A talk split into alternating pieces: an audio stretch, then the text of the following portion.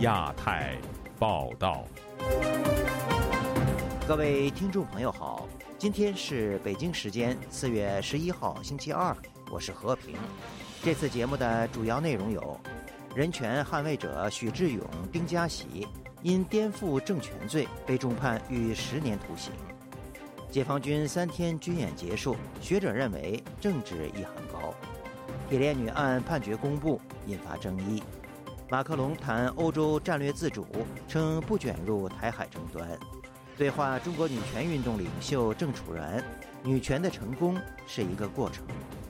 以上就是这次节目的主要内容，欢迎您收听亚太报道。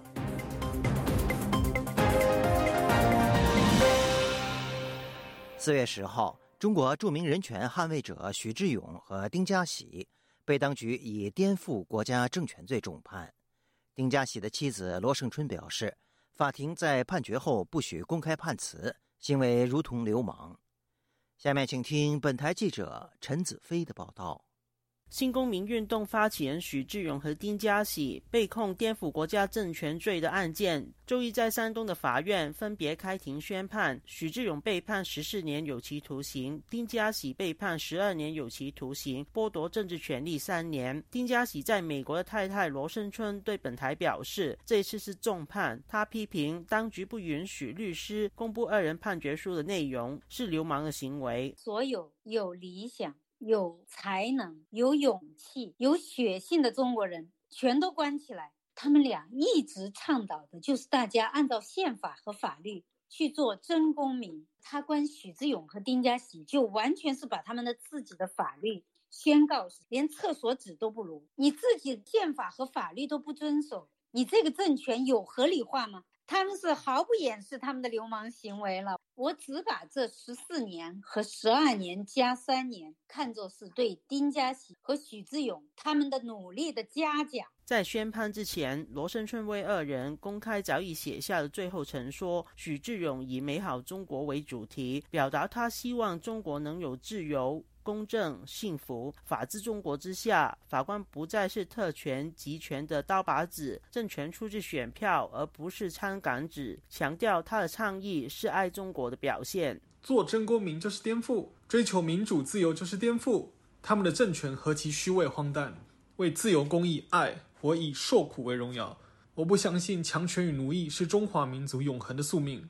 我不相信自由的春风永远隔离在高墙之外。美好中国。是孙中山先生一生的奋斗与遗憾。一九八九天安门广场上的莘莘学子的泣血宣告，如今神圣使命落在我们这一代人的肩上。丁家喜表示，经历几辈人的牺牲，中国人民生活依然在政治受压迫当中，但他相信社会转型正在临近。中国的巨变迫在眼前，即使身在高墙之内，我也能清晰地感觉到一场民主与专制的战役正在展开。我确信和平、理性、非暴力是中国转型的最为稳定的模式。面对很多质疑，遭受很多挫折，以及个人被酷刑折磨，都不会改变我坚守的理念。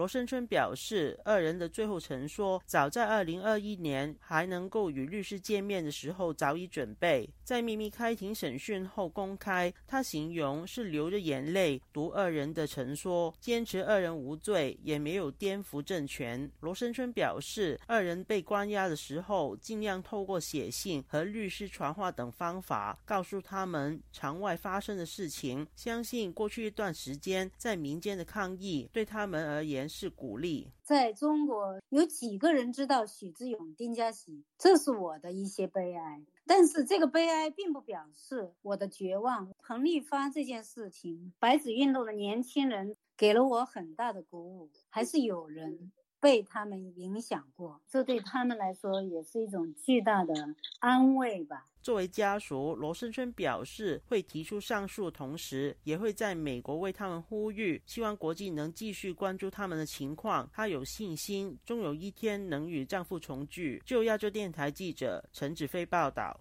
本周一，中国军方结束了环绕台湾为期三天的军事演习。有学者认为。与去年中方军事施压相比，本次军演的强度较弱。下面请听本台记者夏小华发自台北的报道。现在是四月九日的上午，我所在的位置是台岛以东海域，在我目视距离大约五海里处是台湾地区的宜兰舰，我所在的东部战区海军徐州舰正实施战术动作。如果你继续前进，我将采取驱离措施。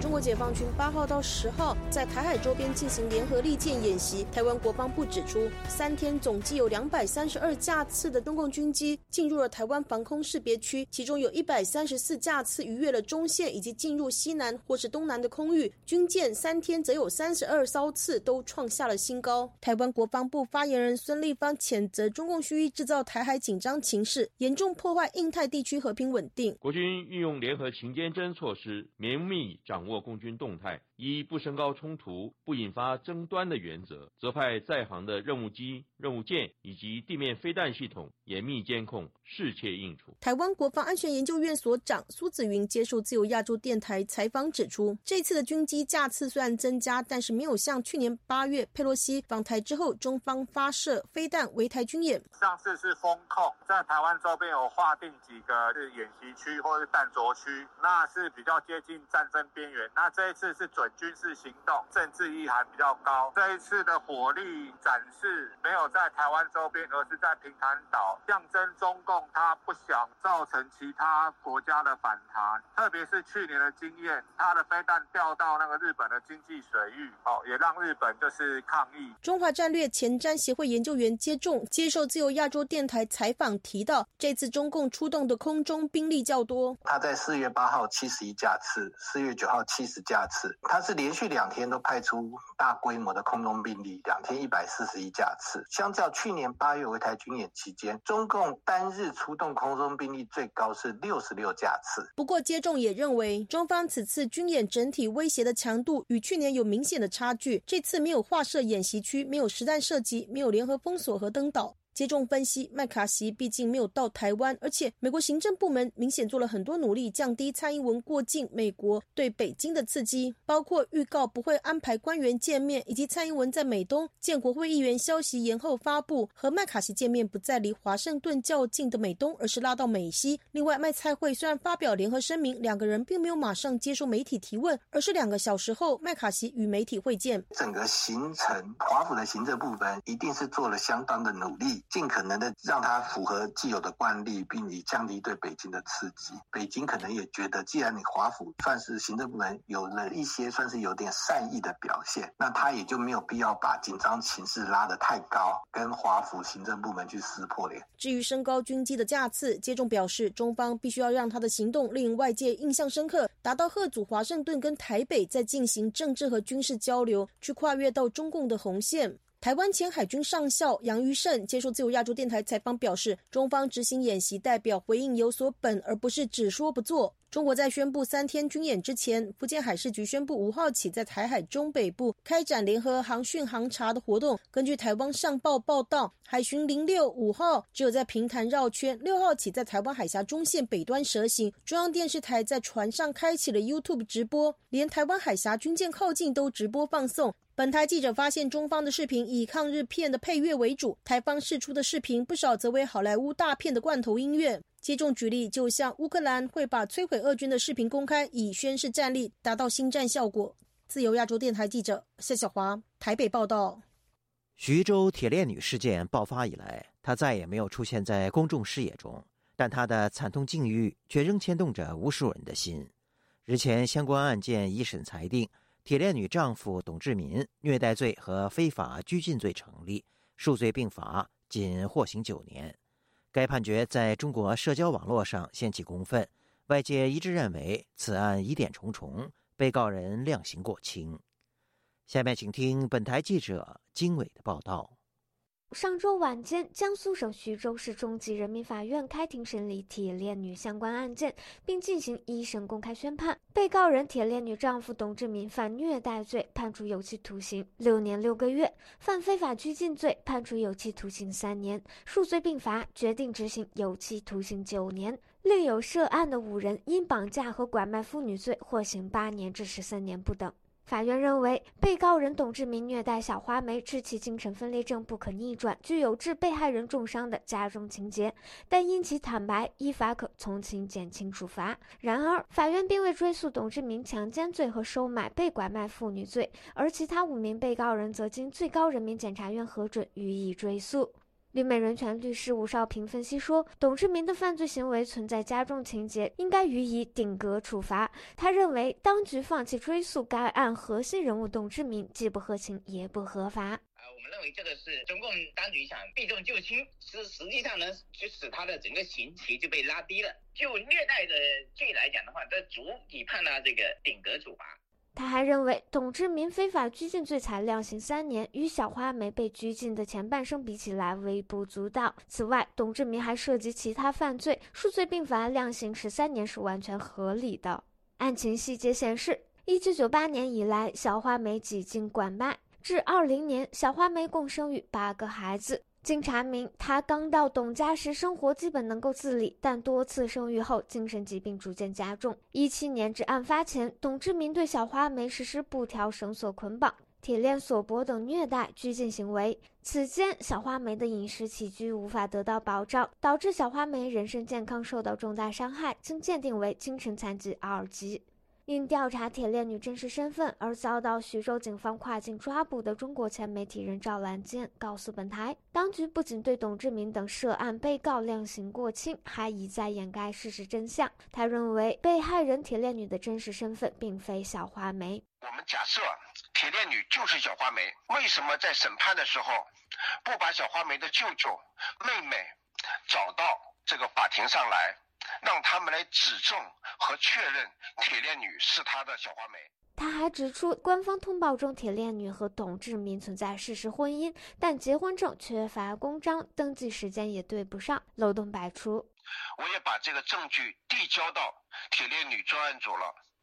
当你持有了一个有效的证据的时候，你还有现在的这样的宣判，那在我看来，它就是一个黑白颠倒了。铁链女境遇一出，中国官方先后五次发布通报，自相矛盾，最后认定铁链女是所谓的小花梅。不仅多位公民记者前往徐州丰县进行调查受阻，为铁链女送花的网友巫医至今也下落不明。自由亚洲电台记者金伟华盛顿报道。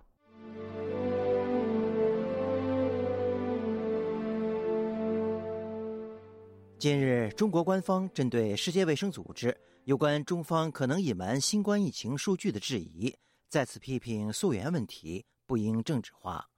有流行病学专家认为，中国的科学家只讲出了部分真相，不能排除新冠病毒源自实验室的可能。下面请听本台记者高峰的报道。世界卫生组织专家日前表示，中国疾控中心上星期公布的基因数据里。包含动物豪子的基因序列，提出豪子可能是中间宿主的假设。世卫总干事谭德赛随后批评中方没有及时共享信息。中国国家疾控局在四月八日的记者会重申，与世卫组织联合溯源的首阶段已公开所有资料，没有任何隐瞒和保留，包括原始数据。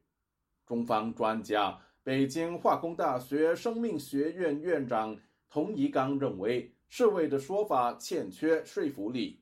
猴子啊，这个动物啊，是否是这个呃新的证据证明，呃，这个嗯，它是呃这个病毒的源头啊？其实现在是远远的没有呃这个这这个足够的证据链。这个样品里头更多的是人的样品，还有其他的什么鸡、猪啊，呃这个。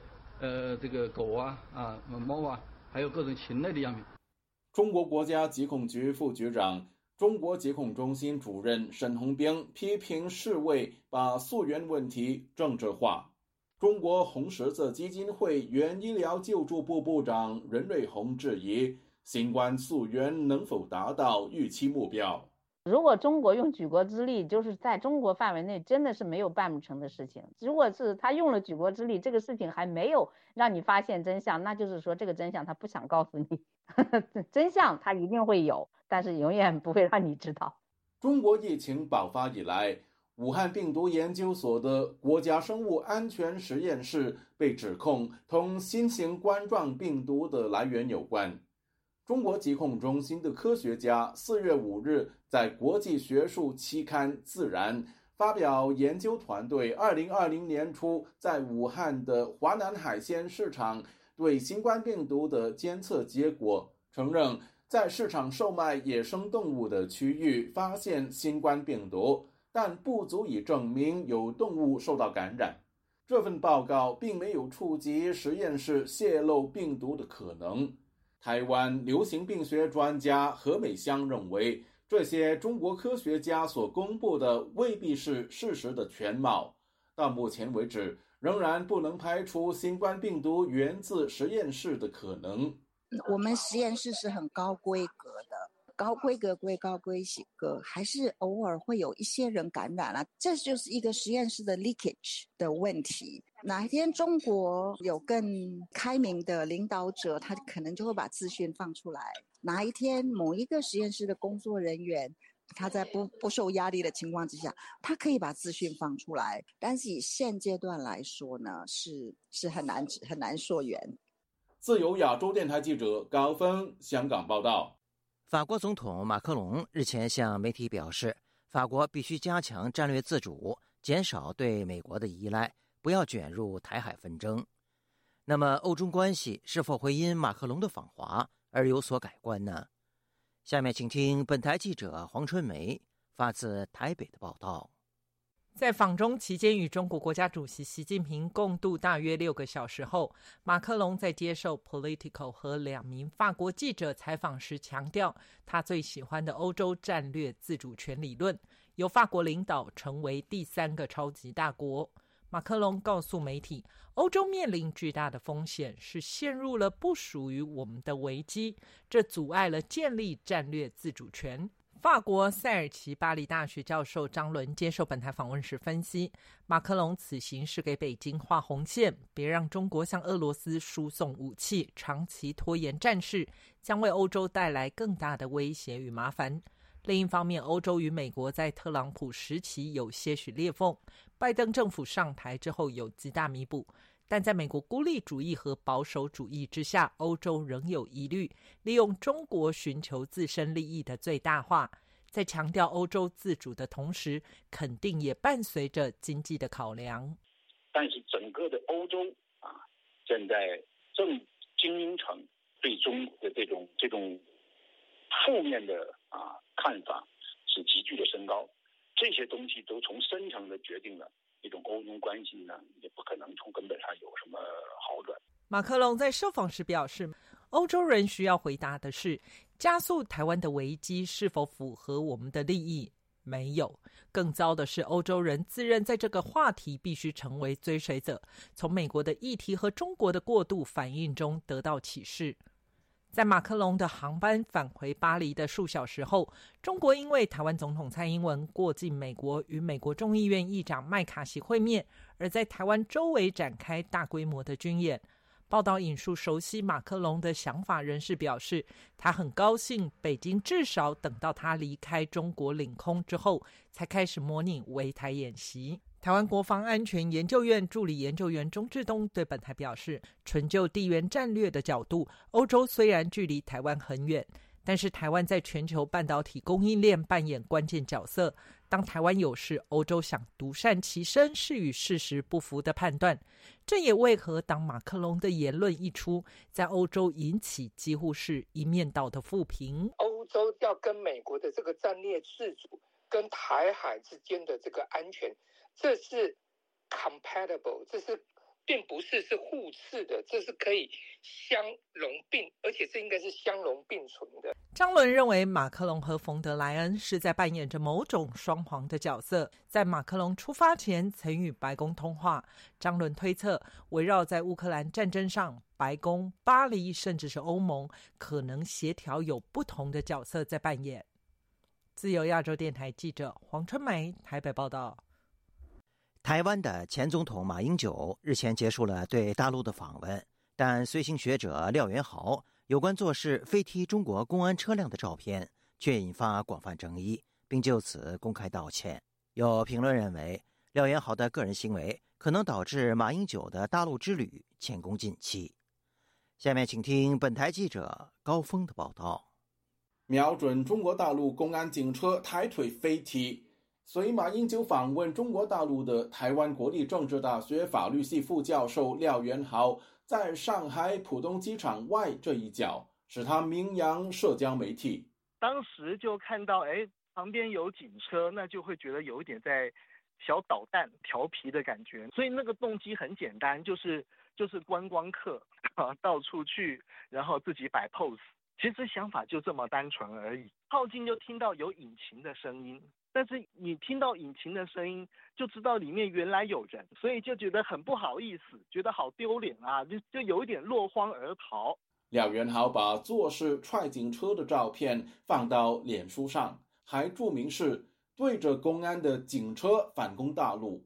他接受本台专访时解释自己的用意：我们在大陆啊，然后我们是台湾人啊。以前我这一代就是教反攻大陆的教育嘛，就是开个玩笑，就开我我的那个年代的玩笑。这篇帖文引起广泛争议，被人转发到微博上，部分大陆网友反应激烈，并把矛头指向马英九。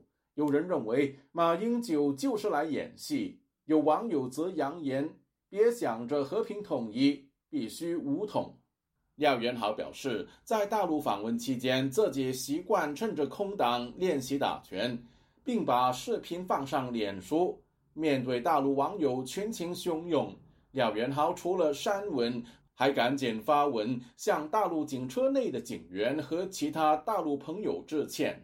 我在想，如果今天有个大陆的大学教授啊，如果他在那边贴个文说要武统台湾，我觉得台湾一定疯掉。廖元豪期望这场风波能告一段落。那你说是不是会造成后面严重的什么后果？我个人认为啊，那如果说这件事情就会引起很严重的风波，那可能表示两岸的信任关系基础本来就有问题。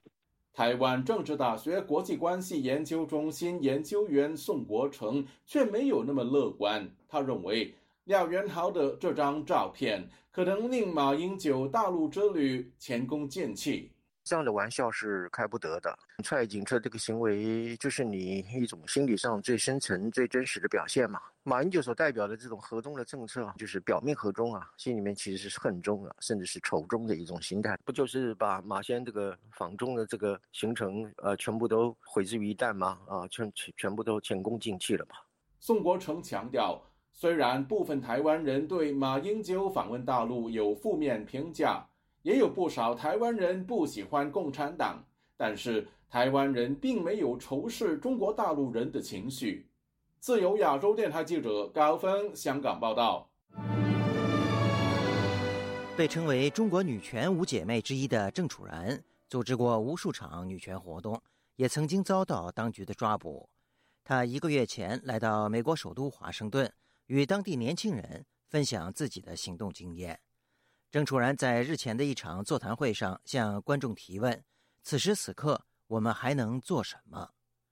下面请听本台记者陈品杰的报道。身穿印有女权主义者长这样的黑上衣，短发间系着橘色的发带，戴着金框眼镜的郑楚然站在美国乔治城大学法学院教室的讲台上侃侃而谈。面对中国政府对女权运动越来越严重的打压，郑楚然做了一个很艰难的决定。来美国担任访问学者，他在四月八日的一场讲座上，与近三十位年轻人分享了自己参与女权运动的经验。郑楚然在谈吐间透露的活泼与自信，难以看出他曾经因为反对性骚扰引来牢狱之灾。郑楚然说：“我还是需要看到有一些小成功，有一些小希望的。”在中国当局尚未高度打压女权活动之前，郑楚然曾经组织过无数场声援女性、争取权益的线下活动。包括占领男厕、取消女性职场歧视等维权行动。他更曾经与另外四名女性因为发起全国反对公交车性骚扰行动而被当局拘留三十七天。中国女权五姐妹被当局逮捕的新闻引发了海内外的广泛关注。回顾过去十年的中国女权运动发展，从穿着带血婚纱抗议的行为艺术，到叫外卖支持等待贤子庭审的民众。有人认为，中国越来越多的女性开始关注自身权益，但也有人看着不断败诉的案件，对于女权的发展感到悲观。郑楚然在会后接受本台记者专访时说：“这些年的收获之一，就是学会重新定义女权运动的成功。成功可能真的不是说运动到了某一个终点，或者某一个所谓的里程碑。我觉得成功是一个过程。行动主义它改变了人的思考的方式，改变人怎么去看待这一个世界，然后到他怎样用这一个世界观来去指导自己的生活。其实这是最重要的。”在讲座上，郑楚然还邀请现场的观众给正在被关押的中国女性寄明信片。这场邮寄明信片活动的背后灵感，就是来自郑楚然的亲身经历。这个说法也间接回答了他在讲座开始的问题。对于郑楚然来说，有行动就能带来希望。在他看来，尽管北京当局的打压不断，国内女权主义者却仍然没有放弃。中国女权发展正走在成功的道路上。低调且踏实，没有办法停止，也没有办法被封禁。自由亚洲电台记者陈品杰华盛顿的报道。近日，内蒙古呼和浩特市教育局要求全市中小学从九月一号起实施普通话授课，而蒙语文课则被大幅削减，此举引发海内外舆论的广泛批评。下面请听本台记者黄春梅发自台北的报道。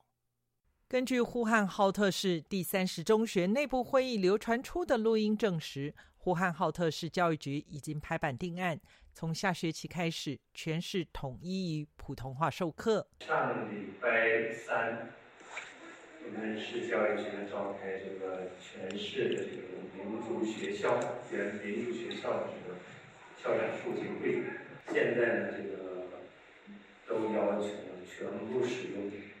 国家通用语言授课。根据本台取得三十中给家长的重要通知提到，该校从五月一号起，所有课程将全部使用国家通用语言授课。文中并提及，九月一号开始全区实施。二零二五年中考，也就是现在的初一学生中考时，以及二零二八年高考将使用一张卷子。其次，蒙语文定性为地方节课，目前的一周上七节课将延续到本学期末，但是下学期开始可能一周只上一节蒙语课。自由亚洲电台记者黄春梅台北报道。节目最后，我们再来关注一下最近发生的一些热点事件。中国军方围绕台湾军演之际，台湾空军一款黑熊举拳痛打维尼的臂章意外走红。并成为台湾抵抗中方军事威胁的最新象征。这款台湾空军飞行员的臂章上会有一只象征台湾的黑熊，左手握着中华民国国旗，右手高举，两眼怒视前方，而其举起的右拳正打在旁边手持五星旗、象征习近平的小熊维尼的脸上。臂章上还写有“为自由而战”“紧急升空”等英文。本周一，美国海军米利厄斯号导弹驱逐舰再度驶进中国控制的南沙最重要人道岛礁之一美济礁。中方谴责美方军舰未经批准非法闯入美济礁附近海域。美国海军第七舰队则表示，米利厄斯号是在南沙群岛美济礁十二海里范围内进行正常行动。根据国际法惯例，像美济礁这样的人工岛无权拥有领海。藏人精神领袖达赖喇嘛四月十号通过官方推特发文，为日前接见一名男童时讲的话向男童及其家人致歉。最近网络上流传一段影片，达赖喇嘛在接见一名男童时亲吻了这名男童的嘴唇，而男童则前倾以示尊敬，并和达赖喇嘛额头相抵。这段视频引发大量网友关注，其中很多人批评其言行不当。达赖喇嘛的官方推特表示，尊者希望就他所讲的话可能造成的伤害，向男童和家人以及他在全世界的友人们道歉。听众朋友，亚太报道节目到这里就播送完了，感谢您的收听，我是和平，我们下次节目时间再见。